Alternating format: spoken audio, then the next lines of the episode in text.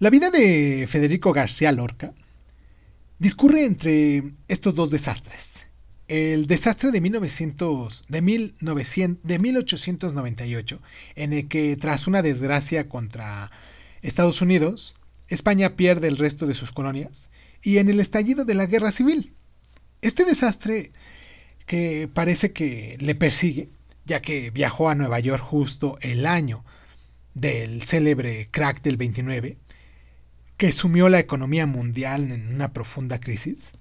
Otros factores han contribuido a establecer una imagen trágica de nuestro poeta, especialmente su muerte prematura, víctima de los sublevados en los primeros días de la guerra civil, que asienta en el imaginario popular la idea de un García Lorca comprometido con causas de la izquierda eh, o también de su homosexualidad, que en aquellos años implicaba inevitablemente la marginación.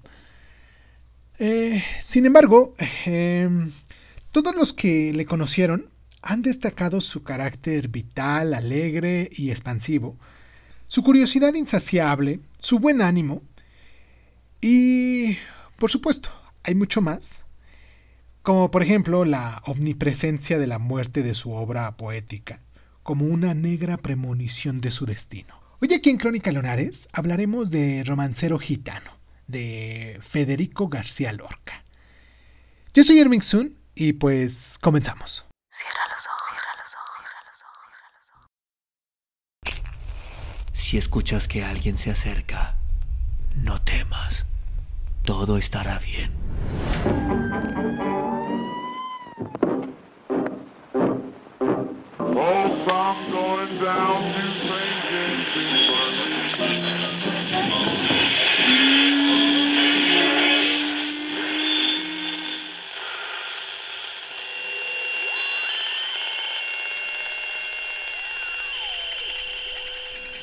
Estás escuchando, escuchando Crónica, Crónica, Crónica el lugar, el lugar donde, donde, donde entra por tus, entra por tus oídos.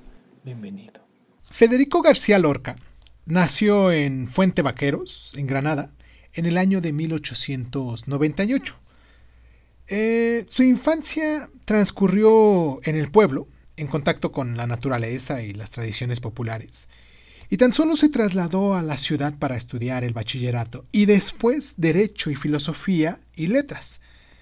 Su vocación artística se pone muy temprano de manifiesto y se vuelca en primera instancia hacia la pintura y hacia la música, alentando, entre otros, por Manuel de Falla.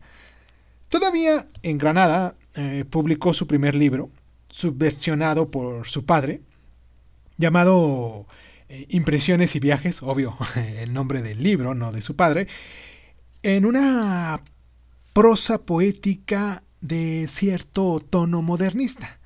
Ya en 1919 se instaló en Madrid, en la célebre residencia de estudiantes, donde traba una sólida amistad con otras destacadas personalidades de las artes y de las letras, como lo es Salvador Dalí, Luis Buñuel, Moreno Villa, Emilio Pardos, etc., y en 1920 estrena su primera obra teatral llamada El maleficio de la mariposa, que no tuvo éxito. Y en 1922 publica también su primer libro de poesía llamado Libro de Poemas, que, eh, que también pasó desapercibido. Su trayectoria mm, nos parece un poco estancada, pero mm, Lorca siguió escribiendo en silencio y sin publicar la obra teatral Mariana Pineda fue leída privadamente en la residencia de Dalí en Cadaqués en el año de 1925 y en esa época también está completando sus libros de poemas de temática gitana y andaluza. Ya en 1929, desencantado del ambiente literario español, viajó a, a Nueva York y después también viajó a Cuba. La llegada de la Segunda República favoreció una profunda renovación cultural en España, y en ella fue hallar el perfecto acomodo de García Lorca, que empieza ahora sí a publicar su obra ya escrita. La aparición, por ejemplo, de Romancero Gitano en 1929, una primera versión de Primer Romancero Gitano, que había salido un año anterior y algunos de sus poemas que se habían publicado antes en revistas, proporcionó a nuestro autor del día de hoy, a García Lorca, una inmensa popularidad. Su actividad desde entonces se volvió imparable, ya que viajó por toda España e Hispanoamérica, organizó un grupo teatral llamado La Barraca, encargado de llevar el teatro clásico español a pequeñas localidades en una labor de difusión de la cultura, y prosiguió su obra poética y teatral. Al estallar la guerra civil, él se encontraba en Granada y fue detenido por un grupo de facciosos y fue fusilado el 19 de julio en un paraje rural de Biznar, una pequeña localidad granadina. La obra de nuestro autor, Federico García Lorca, es profundamente poética y teatral. Como poeta acostumbraba a dejar reposar sus libros antes de publicarlos, ya que, por ejemplo, sus primeras canciones, uno de sus libros, que fue escrito en 1922, no se publicó hasta 1936. Otro de sus libros, llamado Canciones, terminado en 1924, salió hasta 1927. Poema del Cante Hondo es anterior a Romancero Gitano, pero no vio la luz hasta 1931. Estos dos últimos, inspirados en las tradiciones andaluzas, dieron a Lorca una gran fama, pero mm, también le encasillaron como poeta étnico. Esa es probablemente la causa del giro que experimentan sus obras tras su primer viaje a América. En su obra, eh, Poeta en Nueva York, escrito en 1930 y publicado póstumamente en 1940. Es un libro radicalmente nuevo en su estilo, si lo dijéramos de algún modo, más próximo al surrealismo, que refleja la alineación de la gran metrópoli y la deshumanización de un mundo industrializado. Otra de sus obras, Seis Poemas Gallegos, hecho en 1932, es fruto de sus viajes por lo que es el estado norte de, los estados nortes de España, en este caso Galicia. La elegía de su libro Llanto por la muerte de Ignacio Sánchez Mejías, hecha en 1935, también retomó el asunto de la muerte, omnisciente en toda su obra. Sus dos últimos libros son Diván de Tamarit, publicado en 1940, inspirado en la, lírica hispanoárabe, y Sonetos del Amor Obscuro, impublicable en España franquista y que vio la luz hasta 1984, o sea, cuando ya Franco o el franquismo eh, salió. Su obra teatral eh, posee dos vértices radicalmente distintas. La primera de ellas es una farsa, Los títeres de la, la cachiporra, hecha en 1923, y Retrablillo de Don Cristóbal, hecha también en 1934. Estas escritas para ser presentadas en Teatro Guiñón completan este registro su libro Amor de Don Perlin, Plin, con Belisa en su jardín, hecha en 1933, y La Zapatera sobre la heroína liberal ejecutada durante la década ominiosa del absolutismo de Fernando VII, a la que siguieron sus obras maestras para la escena, lo que es Bodas de Sangre, ¿quién no conoce Bodas de Sangre? hecha en 1933, Yerma, hecha en el 34, y La Casa de Bernarda Alba, hecha en el 35, que son tragedias del ambiente rural andaluz. Ajenas a estos dos registros son Doña Rosita la Soltera o El lenguaje de las flores, hecha en 1935, Así que pasen cinco años, hecha en 1930, y el, pública, el público, perdón, hecha en 1933. Vamos a hacer nuestra primera pausa nosotros, hoy siendo este 28 de noviembre del año del Señor 2022, para que vayamos con las fechas y pues nada, nos pueden escuchar en Crónica Lunares de Zoom, en Facebook, en Instagram, en YouTube. Nos pueden descargar en Evox, en Anchor, en Breaker Audio, en Google Podcast, en Apple Podcast, en Overcast, en Radio Republic, en Spotify, en TuneIn, en YouTube, en SoundCloud, en Patreon, en Speaker y también en iHeartRadio. En cualquiera de esas plataformas en algunas de ellas habrá formas en las que ustedes nos califiquen. Estoy contento porque también ya nos están empezando a calificar lo que es este en Spotify. Nos están poniendo ahí sus estrellitas. Eh, han sido benevolentes conmigo y eso les agradezco. Y pues les mando un abrazo a todas las personitas que se dan el tiempo de, de entrar, calificarnos, dejar sus mensajes, compartirnos. Bueno, vamos a nuestra pausa, porque quiero mandar abrazos y más abrazos a finalizar el programa. ¿Les parece? Vamos a nuestra pausa y regresamos.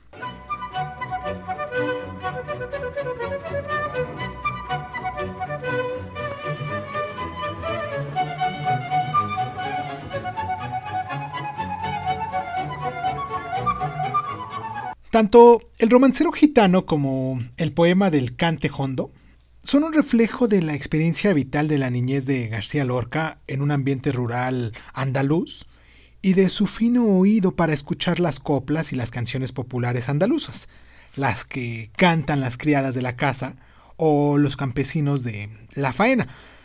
El romancero gitano em, se propone revelar a través de la poesía la esencia más profunda y secreta de Andalucía, y de ella especialmente la del mundo de los gitanos, lo más elevado, lo más profundo y lo más aristocrático de mi país, en palabras del propio Lorca, claro.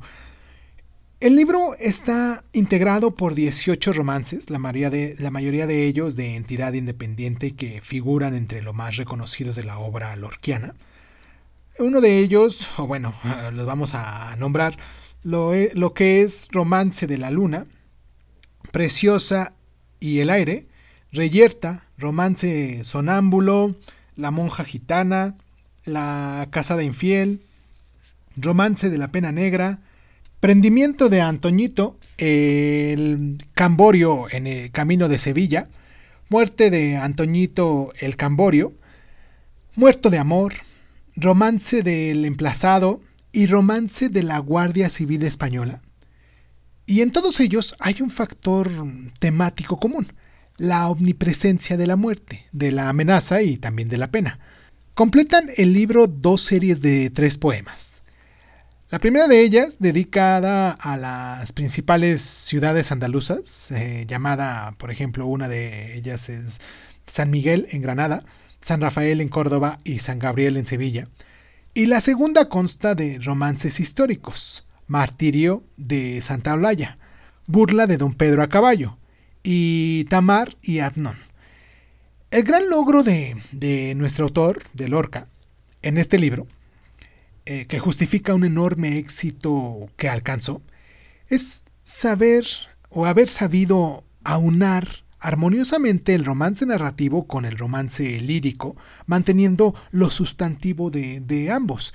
Y efectivamente, los poemas narran una pequeña historia, como por ejemplo La casada infiel, que cuenta en primera persona un cuento amoroso de un hombre y una muchacha, y el descubrimiento que hace él después de que la ha engañado porque es una mujer casada, pero, siendo honestos, el lenguaje coloquial que emplea está lleno de mm, simbolismos, y algunos de ellos son obscuros y otros evidentes, de una inmensa riqueza de imágenes y metáforas y de un diálogo dramático de gran fuerza expresiva. Los elementos de la naturaleza se metamorfosean perdón, como el viento de mm, Preciosa y el aire, transformando en un sátiro que corre tras la muchacha para poseerla. La luna se transforma en una bailarina que danza sobre la fragua para seducir a un gitanillo. La adelfa se convierte en símbolo de frustración, la sumaya y su canto en augur de malos presagios, y los colores también cobran fuerza simbólica en toda su obra. El verde parece aludir a la muerte o al destino fatal, o la sangre del violento color rojo brillando sobre la blancura de las camisas. Y finalmente, resulta manifiesta la pulsión erótica que sobrevuela todo nuestro poemario, asociada casi siempre al amor y a la muerte. Quiero hacer esta pausa porque quiero mandar un abrazo a la gente de España, la gente, esos lunares que se han suscrito con nosotros, y son bastantes las personitas que nos están escuchando hasta allá, hasta España, en la tierra de Cataluña, también allá en Andalucía, en Valencia, en Madrid, en Aragón, en Cantabria, en Castilla-La Mancha, en Castilla y León, en el País Vasco, allá en, Euskadi, en Galicia, en las Islas Baleares, en Canarias, en Extremadura, en Murcia, en La Roja, en La Rioja, perdón, en Navarra, en el Principado de Asturias y muy recientemente en Ceuta. Un abrazo a las personitas de Ceuta que son unas cuantas las que nos están escuchando, pero que con eso consta para que nos están escuchando en esos poblados, en esos lugares, en esas regiones de ese país tan tan hermoso lo que es España y con tanta variedad que también tienen. Un abrazo muy caluroso a todos esos lunares que ya se suscribieron con nosotros, que ya nos están siguiendo constantemente, que nos están descargando diariamente, porque ustedes saben que tenemos programas diario para aprender algo nuevo. Y pues nada, quiero hacer la pausa a continuación. Después de esto, recordemos que hoy es 28 de noviembre del año del Señor. Estamos con Romancero Gitano de Federico García Lorca y pues vamos a nuestra pausa y regresamos con estas curiosidades que me encontré para ampliar un poquito el programa. Vale, vamos a la pausa y regresamos.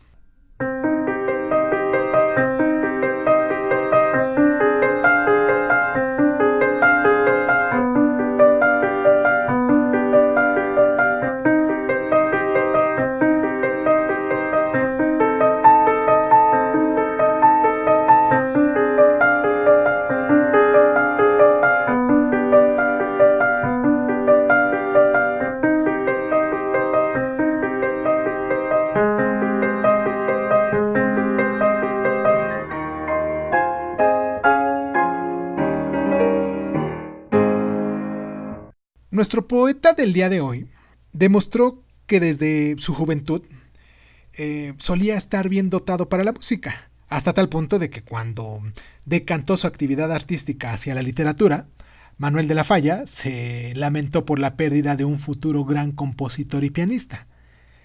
Con Falla organizó en 1922 un concurso de cante hondo que dignificó lo que fue el flamenco, generalmente tenido como música popular poco elevada, eh, pero su mayor logro fue en el campo de la recuperación de canciones y romances escuchados de niño, entre ellos Los Cuatro Muleros, El Café de Chinitas, Yo me subía al Pino Verde, etc., que transcritos para piano fueron grabados en discos y cantados por la argentinita e interpretados por el propio Lorca, que han gozado de una gran popularidad hasta lo que son nuestros días. Dígame quién ha escuchado, pónganme aquí en los comentarios donde ustedes estén escuchando. Díganme si ya han escuchado estos versos, estas canciones que son de uso popular, pero que en este caso nuestro autor del día de hoy le dio cierto énfasis. Vamos a la pausa y regresamos.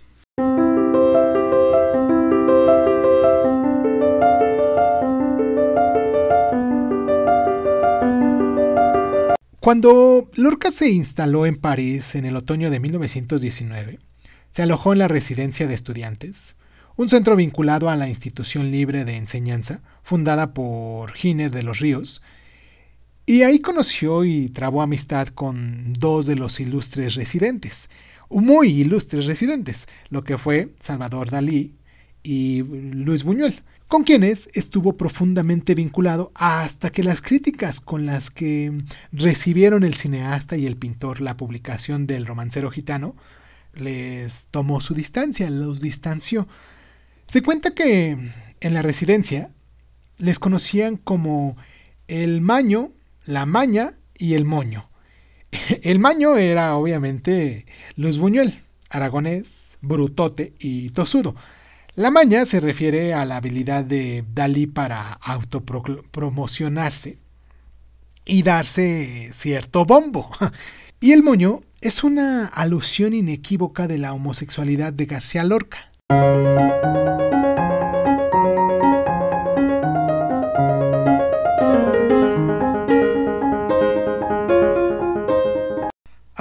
Si te ha gustado lo que fue nuestro autor del día de hoy que nos acompañó, Federico García Lorca, que encuadra en la llamada generación del 27 junto con otros grandes poetas que deben ser leídos obviamente y apreciados por los amantes de la buena literatura, el nombre de ese grupo procede de un acto celebrado en el Ateneo de Sevilla en 1927 para conmemorar el tercer centenario de la muerte de Góngora, poeta reivindicado por los miembros de, la, de esta generación, la generación del 27, que se identificaban entre sí por la adhesión a determinados postulados poéticos.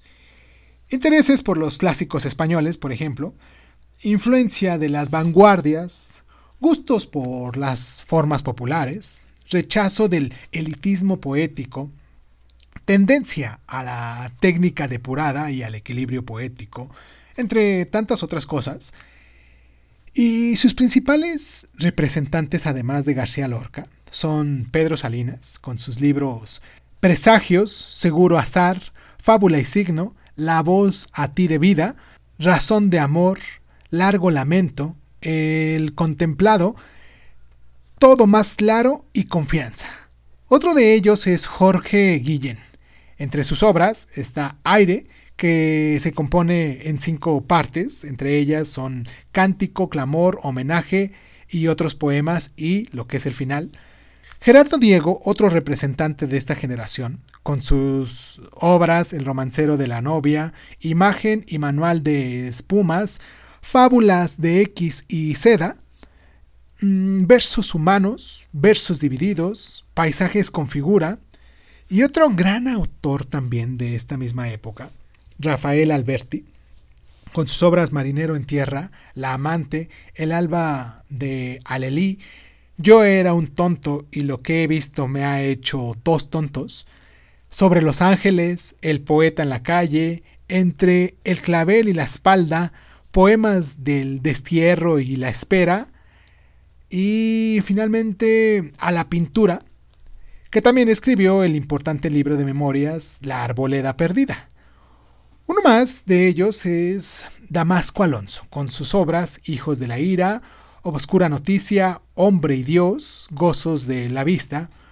Uno más también es Vicente Alexandre, eh, con su obra Ámbito, Pasión de la Tierra, eh, Espadas como labios, Mundo a solas, Nacimiento último, La destrucción o el amor, Sombra del paraíso, Historias del corazón, Poemas de consumación, Diálogos del conocimiento.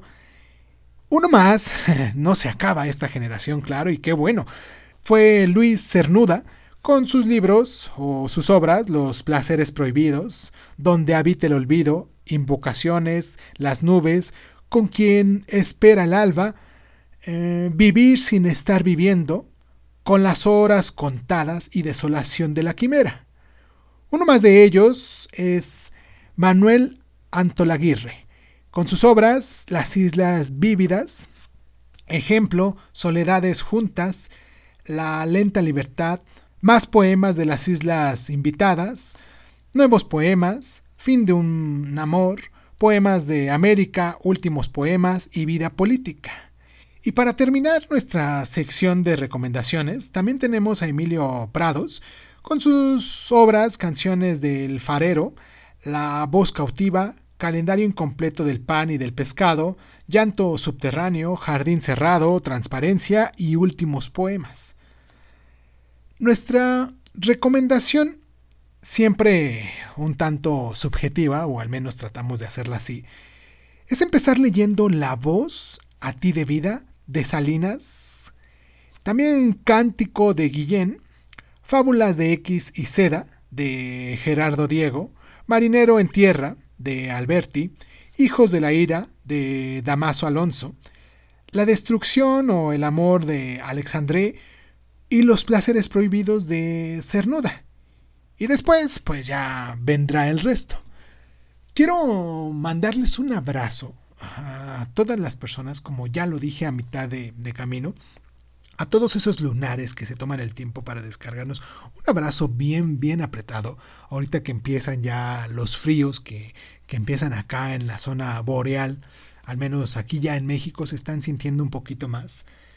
Y pues nada, los espero para la próxima semana que vamos a hablar de canto general de Pablo Neruda también. Eh, espero que se den el tiempo para, para descargarnos. Recuerden que también tenemos en contraste de lo que está sucediendo ahora en el Mundial, cuentos del Mundial, cuentos de fútbol, le llamamos esa sección, donde pues hemos estado contando desde que empezó el Mundial. Ahorita ya llevamos ocho días contando cuentos, diariamente un cuento diferente que hemos tenido, que tiene relación a lo que es este el fútbol y la literatura, que es que a quien le gusta el fútbol y le gusta la literatura, pues se puede dar una vuelta. Hoy tenemos el directivo de Fernando Fernán Gómez, una obra que, que es bien interesante, una obra que, que es un tanto chusca, pero que se las recomiendo mucho y recuerden que pues desde la semana pasada hemos, teniendo, hemos tenido y vamos a tener diariamente, claro, los días que haya mundial. Y pues nada, un abrazo muy caluroso. Les recuerdo otra vez nuestras plataformas, Crónica Lunares de Zoom en Facebook, en Instagram, en YouTube. Y, y, pues los invito la próxima semana a que nos sigan y diariamente a que nos escuchen con cuentos de fútbol. Les mando un abrazo, yo soy Irving Sun, esto es Crónica Lunares y pues muchísimas gracias, muchísimas gracias por estar.